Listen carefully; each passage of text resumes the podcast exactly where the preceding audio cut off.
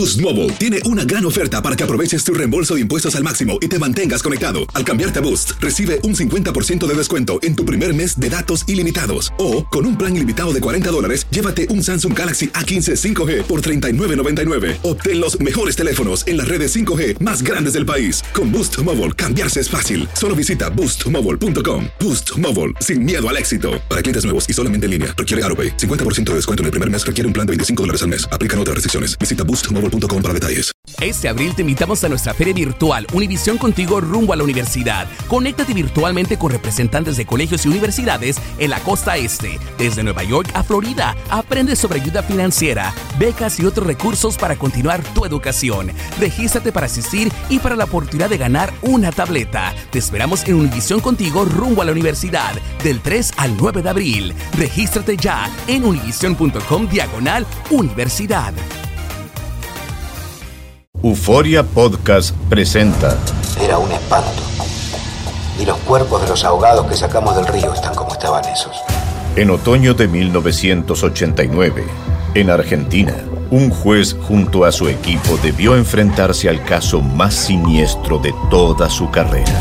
El misterio de las primas.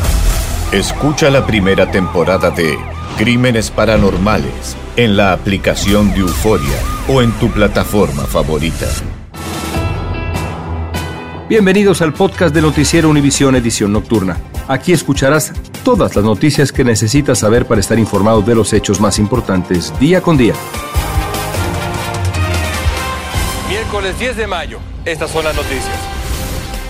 Hacinamiento, incertidumbre y riesgo se mezclan en la frontera ante la esperada ola migratoria desde el viernes, cuando se suspendan las deportaciones rápidas realizadas durante la pandemia. Donald Trump.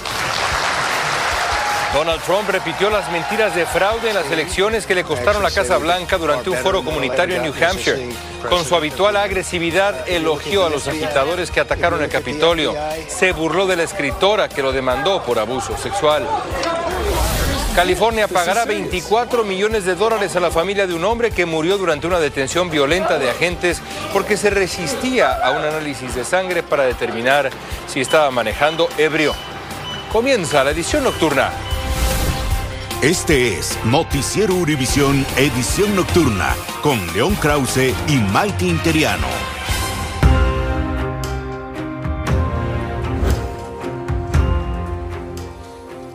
Muy buenas noches y bienvenidos. La crisis humanitaria en la frontera aumenta ante el fin del título 42 a solo algunas horas, León. Desesperados migrantes tratan de cruzar hacia el país, pero las autoridades, sobre todo en Texas, les están cerrando el paso incluso a las familias con niños. Así es, Maiti, y numerosos migrantes aprovecharon la noche para desafiar las aguas del río Bravo y entrar de manera irregular, enfrentarse a los alambres de púas, a los agentes que trataban de detenerlos. Jessica Cermeño está ahí para ustedes en el epicentro de la crisis. Adelante, Jessica.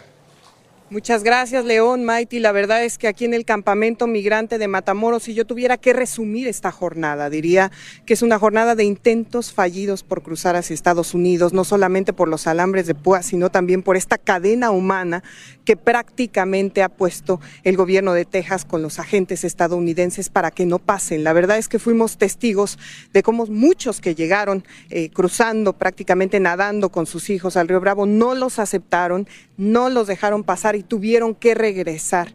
Y no solo eso, la verdad es que ya estamos viendo algunos cambios ahora que pasan prácticamente horas, faltan para que termine el título 42. Por ejemplo, esta tarde llegaron hasta este campamento donde hay alrededor de unos 2.000 migrantes.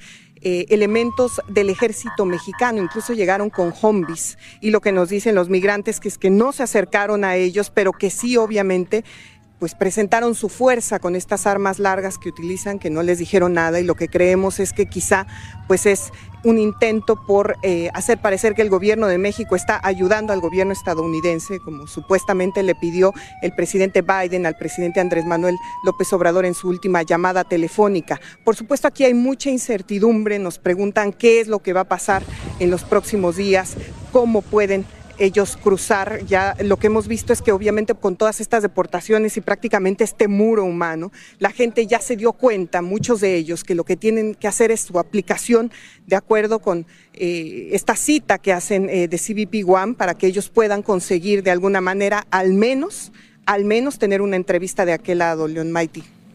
Definitivamente, muy importante información. Jessica, comentabas un poco de cómo ha reaccionado el gobierno mexicano, pero ¿qué está haciendo también al otro lado de la frontera Estados Unidos? ¿Cuánto personal se encuentra ahí a tan solo horas de que ya se suspenda este título 42? Mira, lo que vimos es que decenas de agentes de la Guardia Nacional de Texas llegaron en autobuses eh, escolares hasta la zona de Brownsville y ya sabemos, según lo que ha dicho el gobierno estadounidense, es que son alrededor de 24 mil agentes los que están no solamente aquí en Tamaulipas, sino en toda la frontera con México tratando de frenar a los migrantes que de última hora quieran pasar sea como sea. Por supuesto, la preocupación aquí en México es que incluso se puedan cerrar los puentes para la gente que tiene visa ¿no? para que no puedan pasar y eso por supuesto está, insisto, hay muchísima incertidumbre de este lado de la frontera. Regreso contigo, León. Gracias, Jessica Cermeño desde Matamoros. Y mientras tanto, migrantes indocumentados salieron de las sombras en el país decididos a ser procesados por las autoridades migratorias. Marlene Guzmán nos dice cuál fue el resultado de esta acción de los migrantes que en muchos casos tienen que demostrar con sólidas razones, con evidencia que no deben ser deportados por el peligro que correrían en sus países de origen. Inesperadamente salieron del limbo decenas de migrantes que después de ingresar ilegalmente al país pasaron noche y día en las calles con la angustia de ser atrapados por agentes fronterizos. Pero estos días se armaron de valor y acudieron a ser procesados por aduanas y protección fronteriza. Muchos en cuestión de horas obtuvieron la libertad condicional y ahora son libres de seguir a su destino. Nada, cuando salí que me dijeron bienvenido a Estados Unidos, ya las lágrimas se salen porque sí fueron muchos meses, muchos meses logrando esto.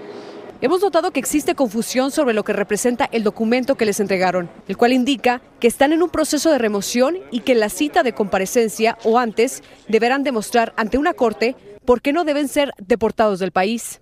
Nos explicaron que este documento es para nuestro asilo político y nos dieron la fecha de, de nuestra corte. Hay quienes no corrieron con la misma suerte y después de entregarse fueron llevados a otro centro de procesamiento temen que sean regresados a México, entre ellos el esposo de esta mujer peruana. No sé la situación de mi pareja, si la migración lo, lo soltarán o, o lo deportarán, no sé, estoy a la espera. Este día ya son muy pocos los migrantes que quedan aquí afuera de la iglesia. Ahora así luce bastante despejado. Y estuvo de visita más temprano el alcalde de esta ciudad fronteriza, quien dice ya se han reducido drásticamente el número de migrantes que esperan en Ciudad Juárez de 35 mil a 5 mil. Y también mencionó que están listos para lo que se venga pero tenemos una escuela que ya no estaban usando y vamos a abrir esa. Tenemos la segunda lista y también el Civic Center vamos a tener listo. Los migrantes siguen arribando y por eso la patrulla fronteriza del Paso también se prepara con dos centros de procesamiento con capacidad para mil migrantes y dicen estar listos para abrir un tercero en junio de ser necesario, además de usar celulares que les ayudarán a agilizar el proceso de cada migrante. Ahora va a ser inmediata por correo electrónico, el expediente ya está enfrente de él y lo puede aprobar virtualmente. En El Paso, Texas, Marlene Guzmán, Univisión. El gobernador de Florida, Ron DeSantis, promulgó una nueva normativa migratoria que convierte a Florida en el estado con la ley más dura contra la inmigración indocumentada. La iniciativa, entre otras medidas, exige a las empresas con 25 o más empleados utilizar el programa federal E-Verify para verificar el estatus migratorio de sus trabajadores. En caso de no hacerlo, puede ser multada hasta con mil dólares diarios y obliga a los hospitales a recabar y compartir el estatus migratorio de sus pacientes. Además, se asigna 12 millones de dólares para el traslado de inmigrantes ilegales a otros estados. Y precisamente hablando de traslados, el transporte a Florida de personas sin un estatus migratorio regulado será un delito punible de hasta 15 años de prisión. Al menos tres de los siete heridos en la matanza en un centro comercial allá en Dallas, en Texas, avanzan en su proceso de recuperación. Los médicos han dicho que dos adultos y un niñito se encuentran en buen estado y que solo uno de los heridos sigue en estado crítico por el ataque que dejó ocho personas asesinadas. Una escuela intermedia y otra escuela secundaria en Wisconsin estuvieron en alerta después de que se difundieran amenazas en redes sociales. Más de 1.200 estudiantes faltaron a las escuelas por las amenazas que la policía determinó que no eran creíbles. Un adolescente fue detenido por precisamente hacer estos llamados en contra de la escuela intermedia mientras se investigan quién fue que amenazó a la escuela secundaria. Estás escuchando la edición nocturna de Noticiero Univisión.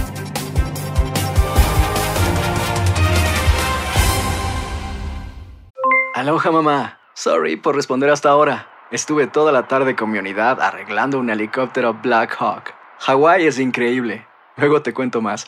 Te quiero. Be All You Can Be, visitando goarmy.com diagonal español.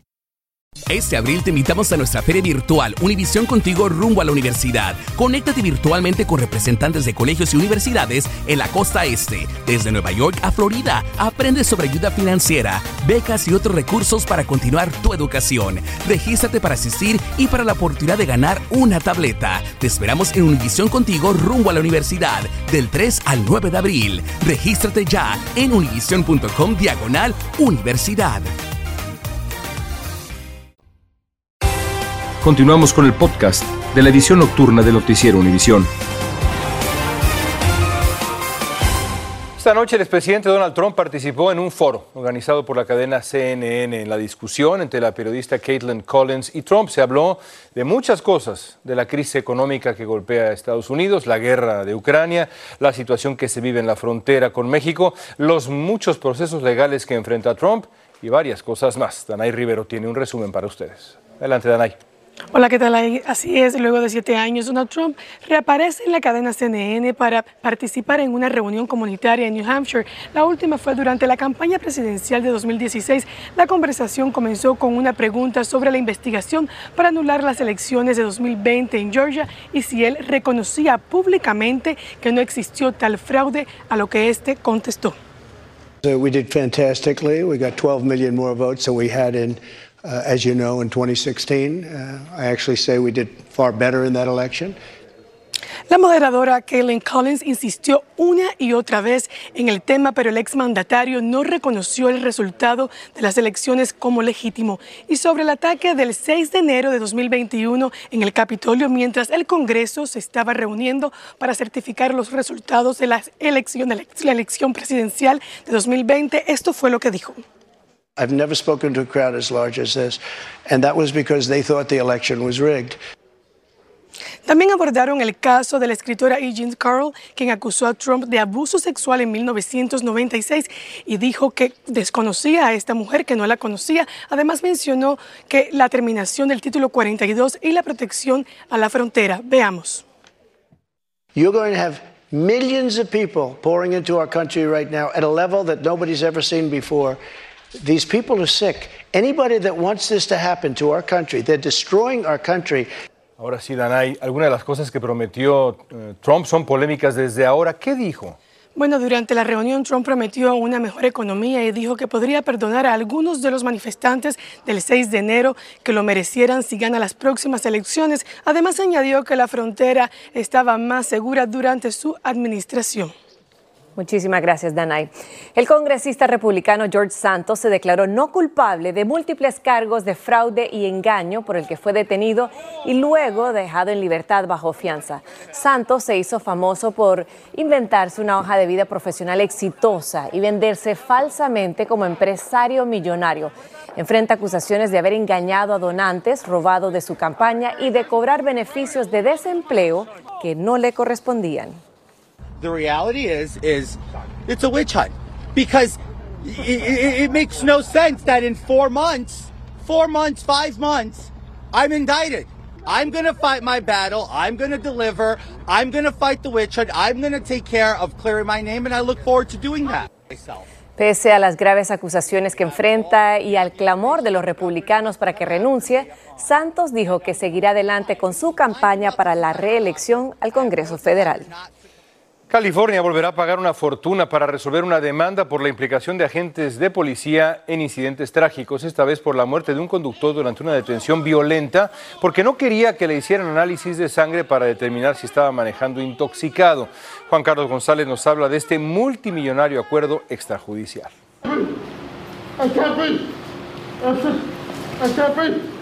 En múltiples ocasiones se escucha a Edward Bronstein gritando que no podía respirar mientras algunos elementos de la patrulla de caminos de California estaban encima de él, hasta provocarle la muerte. Él gritó 14 veces que no podía respirar. Estaba ahogándose en frente de los oficiales. El hombre de 38 años de edad perdió el conocimiento y aún así el enfermero procedió a sacarle sangre sin brindarle auxilio, según el video que fue pieza clave en este caso civil. Este es un acuerdo histórico el Estado de California va a pagar 24 millones a, los familiares por la maldad de estos oficiales que no respetaron un ser humano. Edward Bronstein había sido detenido bajo sospechas de conducir ebrio, aunque en un principio se negó a someterse a la prueba de sobriedad. Al final accedió, pero un agente le dijo que ya era demasiado tarde. Su padre dice que desde ese día su vida ha sido muy triste. Y todo donde quiera que voy, lo tengo en mi mente. Y donde íbamos a parques, pasearlos y todo, me acuerdo todo de eso todo el tiempo. El incidente ocurrió el 31 de marzo del 2020. El caso civil ha concluido con este acuerdo, pero todavía queda pendiente el caso criminal en contra de los siete elementos de la patrulla de carreteras y el enfermero involucrados en este caso. Todos han sido acusados de homicidio involuntario, pero los abogados de la familia dicen que merecen ser acusados de homicidio en segundo grado, mientras que el padre de la víctima pide un castigo severo. Y que le den vida en, la cárcel, como que le quitaron la vida a mi hijo. En Los Ángeles, Juan Carlos González, Univisión. Para, varios países de Centroamérica y México, hoy es el Día de las Madres. Es un día muy especial en el, en el, que millones de personas reconocen con amor todos los sacrificios que hacen y han hecho las madres para darles una mejor vida a sus hijos. Desde Los Ángeles, Dulce Castellanos nos tiene el reportaje de cómo la comunidad hispana ha festejado a las madres en su día. Con flores, globos y peluches se felicita a las madres en su día este 10 de mayo. Feliz Día de la Mamá. Es una de las fechas más especiales para mexicanos y centroamericanos. Ella lo es todo para mí, este, la que siempre ha estado ahí para cumplir, ayudarme a cumplir mis metas. La he tenido por 40 años y pues es la madre de mis hijos. Con una amplia selección de arreglos florales sencillos y ostentosos, el icónico Distrito de las Flores en el centro de Los Ángeles es uno de los más concurridos. Las florerías se prepararon con días de anticipación para satisfacer la enorme demanda. Los arreglistas se ponieron Ah, pues trabajaron muchos días, muchas horas para poder hacer estos arreglos bien bonitos. Y tendrán horas extendidas hoy y el domingo cuando se celebra el Día de la Madre en Estados Unidos. Algunas madres celebran hoy y también el domingo, pero muchos están de acuerdo que merecen ser amadas todos los días. Pase adelante, ¿qué le damos? María Guadalupe pasó su día trabajando. Siempre me dicen mis hijos lo mismo, siempre. Ma, ¿cuándo vas a dejar de trabajar? aunque sea un día, que no sé qué, le digo, hijo, pues tengo que trabajar. Vine a este país a trabajar. Pero dice que le agrada ser parte de este festejo y celebrar con todos los que llegan en busca de un obsequio para el ser más especial, como lo es la madre. ¡Feliz Día de la Madre! En Los Ángeles, Dulce Castellanos, Univisión. Y felicidades a todas las mamás que nos están viendo ahorita, a la mamá de Mighty, a la mía allá en México y a Erika, la mamá de mis hijos también. Bueno, felices de las madres. El sargento del ejército Daniel Perry fue sentenciado hoy a 25 años de prisión por el asesinato de Garrett Foster durante una protesta del movimiento Black Lives Matter en la ciudad de Austin, en Texas. Se dijo que Perry intentaba pasar con su auto entre la multitud que protestaba y disparó contra Foster con una K-47 cuando éste le apuntaba con un rifle. El gobernador de Texas, Greg Abbott, ha ofrecido perdonar a Perry por este hecho. Una píldora anticonceptiva está más cerca de venderse sin receta. Los asesores de la Administración de Alimentos y Medicamentos votaron hoy a favor de permitir que el público compre el medicamento llamado O-Pill sin receta.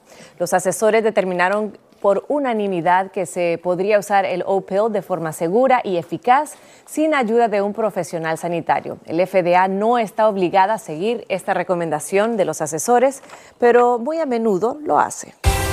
Continuamos con el podcast de la edición nocturna de Noticiero Univisión.